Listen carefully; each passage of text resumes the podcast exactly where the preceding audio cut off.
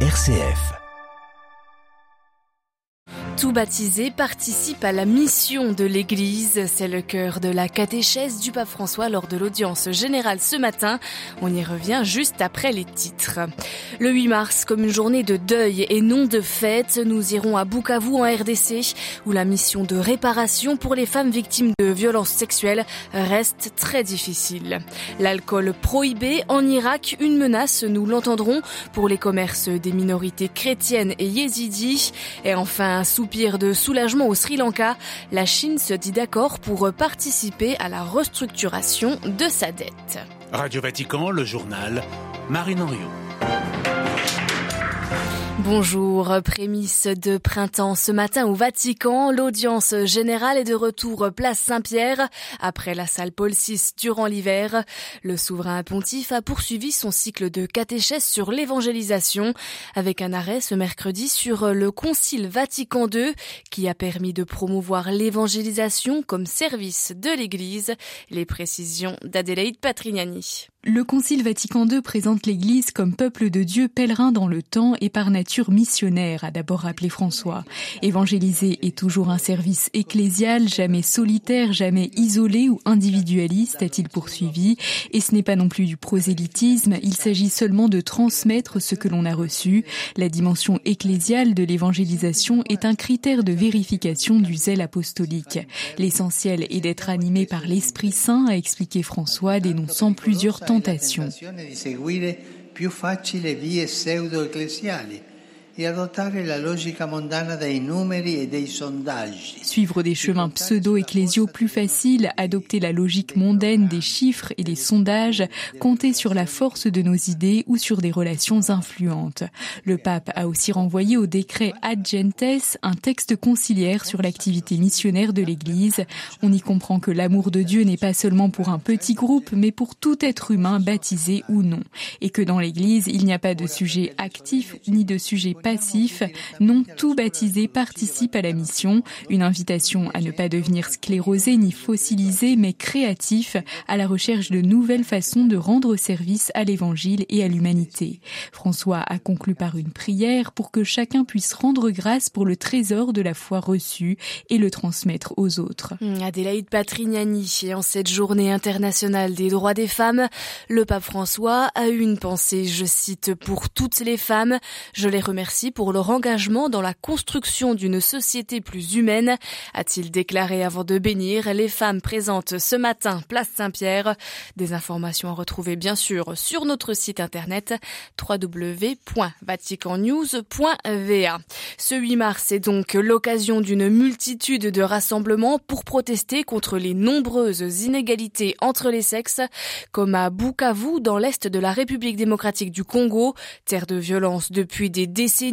La société civile se mobilise pour réveiller les consciences face aux agressions dont sont victimes les femmes, une mission titanesque soutenue par la commission Justice et Paix de l'archidiocèse de Bukavu.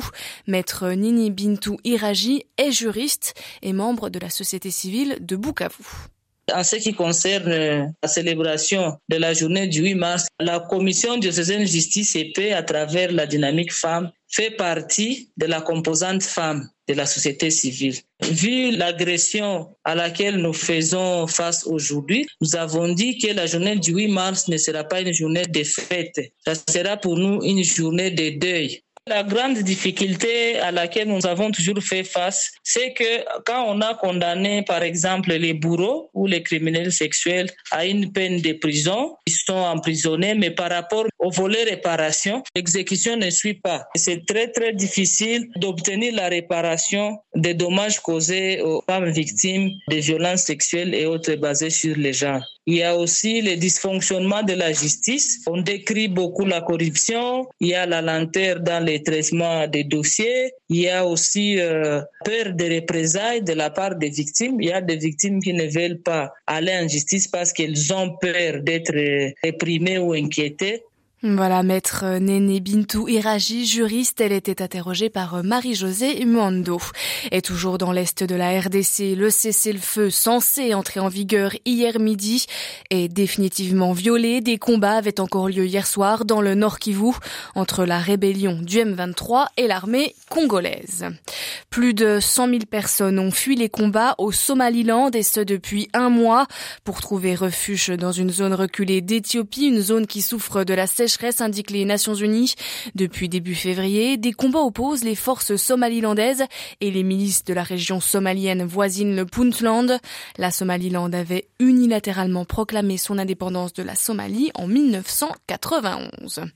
En Irak, la vente, la production ou l'importation d'alcool désormais interdite en vertu d'une loi votée il y a sept ans mais appliquée depuis samedi dernier. Une prohibition jugée non démocratique par la minorité chrétienne. À Bagdad, Anne-Sophie Lemouf. Il sera désormais interdit en Irak d'apporter, de produire ou de vendre des boissons alcoolisées. L'autorité générale des douanes a donné pour instruction à tous les centres douaniers de prohiber l'entrée sur le territoire de tout type d'alcool. Tout contrevenant à la loi risque une amende allant de 7 700 à 19 000 dollars. Cette loi n'est cependant pas nouvelle. Votée en 2016 par le Parlement irakien, elle n'était jamais entrée en vigueur. Cette prohibition est loin de faire l'unanimité dans ce pays majoritairement musulman, mais dans lequel vivent aussi des minorités chrétiennes et yézédies. Ce sont justement ces communautés qui ont le monopole des boutiques spécialisées dans la vente d'alcool. Cette interdiction, qui annonce la mort de leur commerce, est perçue par la communauté chrétienne comme une atteinte à ses libertés. Cinq députés du bloc chrétien au Parlement ont présenté un recours contre la loi devant le tribunal fédéral. Leur objectif, prouver l'inconstitutionnalité de l'article et le non-respect des droits des minorités. À Bagdad, Anne-Sophie Lemauve pour Radio Vatican. Kiev euh, dément être à l'origine du sabotage en septembre dernier des gazoducs Nord Stream 1 et 2 en mer Baltique. Selon des informations du New York Times, les renseignements américains attribuent ce sabotage à un groupe pro-ukrainien des adversaires du président Vladimir Poutine, sans toutefois préciser qui sont ces individus. Nouvelle manifestation prévue cet après-midi à Tbilissi en Géorgie contre un projet de loi sur les agents de l'étranger qui vise en fait à plus de contrôle des médias et des ONG, financés en partie par des pays étrangers. Ceux-ci devraient désormais s'enregistrer auprès de l'État. Déjà hier, des milliers de personnes s'étaient rassemblées dans la capitale géorgienne. 66 ont été arrêtés. Et on manifeste également au Portugal 48 heures de grève pour les médecins qui réclament une hausse des salaires. Nous exigeons d'être respectés, demande la Fédération nationale de médecins du Portugal, qui réclame des mesures pour sauver le service public de santé. Le Sri Lanka, qui traverse une grave crise de réserve de change depuis plus d'un an voit peut-être le bout du tunnel. La Chine, l'un de ses principaux créanciers, a accepté de participer à la restructuration de la dette. Le FMI pourrait donc débloquer un prêt de 2,9 milliards de dollars et cela dès la fin du mois. Les explications d'Emmanuel Derville. La réponse de Pékin aux demandes du Sri Lanka pour restructurer la dette était attendue depuis des mois. Finalement, la Chine a consenti à faire un effort pour soulager Colombo, qui traîne une créance extérieure de 50 milliards de dollars.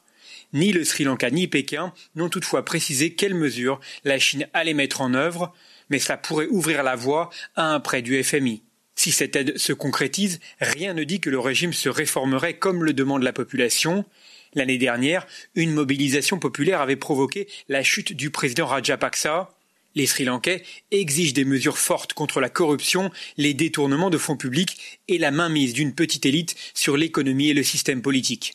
Pour l'instant, le président Ranil Wickremesinghe a surtout décrété des hausses d'impôts et aboli les subventions sur l'essence et l'électricité. Les manifestations, qui continuent de manière sporadique, sont toujours violemment réprimées. New Delhi, Emmanuel Derville pour Radio Vatican. Au Nicaragua, deux universités liées à l'église catholique sommet de fermer leurs portes. Les biens seront saisis et les étudiants et professeurs réintégrés dans d'autres établissements agréés. Hier, un décret du président Ortega annonçait également l'interdiction de la fondation Mariana qui sensibilise sur le cancer également lié à l'église. L'État l'accuse d'infraction financière.